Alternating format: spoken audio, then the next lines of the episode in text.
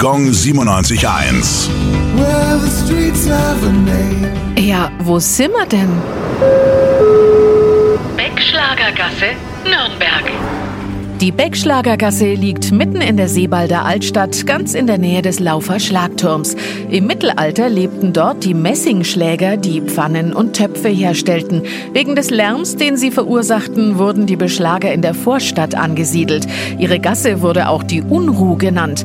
Mit dem Aufkommen der Hammerwerke ging das Handwerk zurück und starb um 1790 in Nürnberg aus.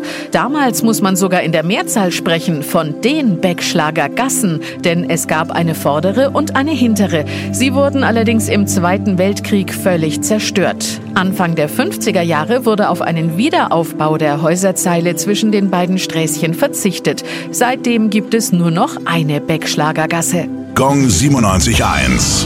Well,